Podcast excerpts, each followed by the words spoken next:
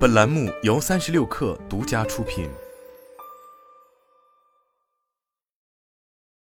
本文来自三亿生活。二零二三年，戴尔推出了他们最新型号的旗舰超轻薄笔记本电脑 XPS 一五九五三零。它有着十八毫米的超薄机身，整机满配情况下，重量也仅为一点九二千克。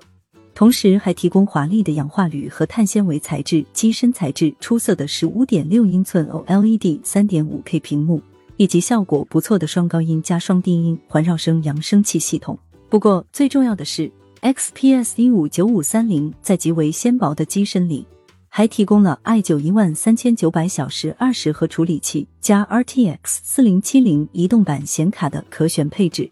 同时还有高达六十四 GB 加八 TB 的内存和 SSD。说实在的，我们最初在看到这款笔记本电脑的硬件配置时，也着实激动了一番。因为诸如 RTX 四零七零这类高端游戏显卡，以往通常只会出现在那些电竞游戏本上，而且相应设备的重量、厚度往往都相当感人。所以如今能够在超轻薄机型上看到这个级别的独显，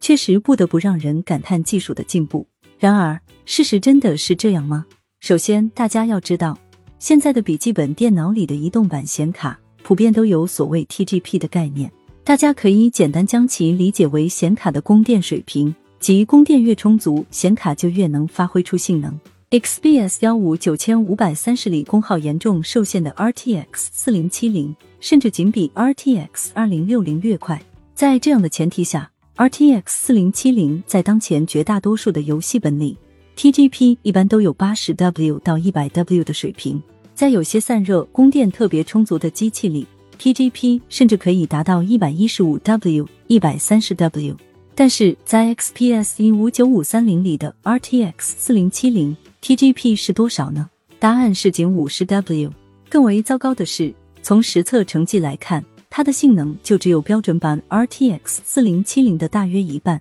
甚至还比不过许多老旧游戏本里的 RTX 二零七零。如果你是戴尔 XPS 系列轻薄本的老用户，看到这里可能就要会心一笑了。没错，供电不足、散热捉急，确实是 XPS 系列，特别是 XPS 十五系列从最初的几款产品开始就长期被诟病的特色。但在查询了 XPS 十五上一代机型的跑分后，就会发现，戴尔在前代产品上似乎已经解决了这款机型的散热问题。其当时所使用的 i 七一万两千七百小时加 RTX 三零五零钛显卡，跑分都非常稳定且极为出色，基本达到了同期同平台的平均水准。换句话说，新款 XPS 十五上的 RTX 四零七零仅五十 WTGP。性能为同期游戏本一半水平的现象，大概率并非设计制造上的失误，而是有意为之。这还没完，当进一步将视线投向整个二零二三年的笔记本电脑行业，就会发现，这种轻薄本印塞进高端游戏显卡再降功耗运行的现象，似乎并非个例。比如三星的 Galaxy Book 3 Ultra 就同样是在轻薄本里塞进了 RTX 四零七零，而且 TGP 最高也只有六十 W。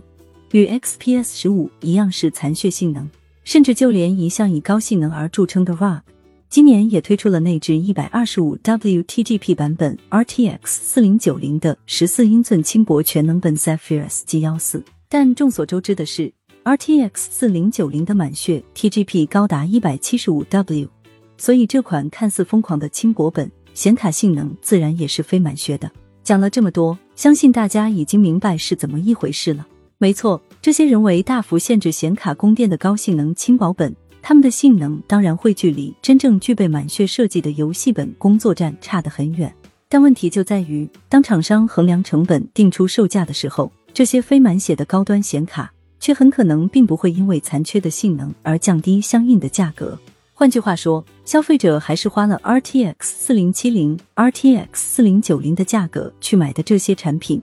但实际上却并不能得到预期中的性能。当然，站在厂商的角度来说，任何一款产品的诞生背后都一定有其合理之处。比如这种残血性能的高端显卡，它们虽然游戏表现一般，但在其他的特定场景，由于对功耗的需求不高，还是确实能够发挥出原本的优势。更不要说，也可能会有部分消费者并不在意实际性能，仅仅就只是看重名义上的高配属性。然而，站在绝大多数消费者的视角来看，我们是否可以认为这类一开始会让人感到惊喜，但实际用下来可能反而是惊吓？装载了过低功耗高端移动版显卡的超轻薄笔记本电脑，实际上就变成了一种并不能真正让人真正满意，而仅仅是看起来很美，甚至可以说是仅仅服务于高溢价的所谓无效创新的产品呢？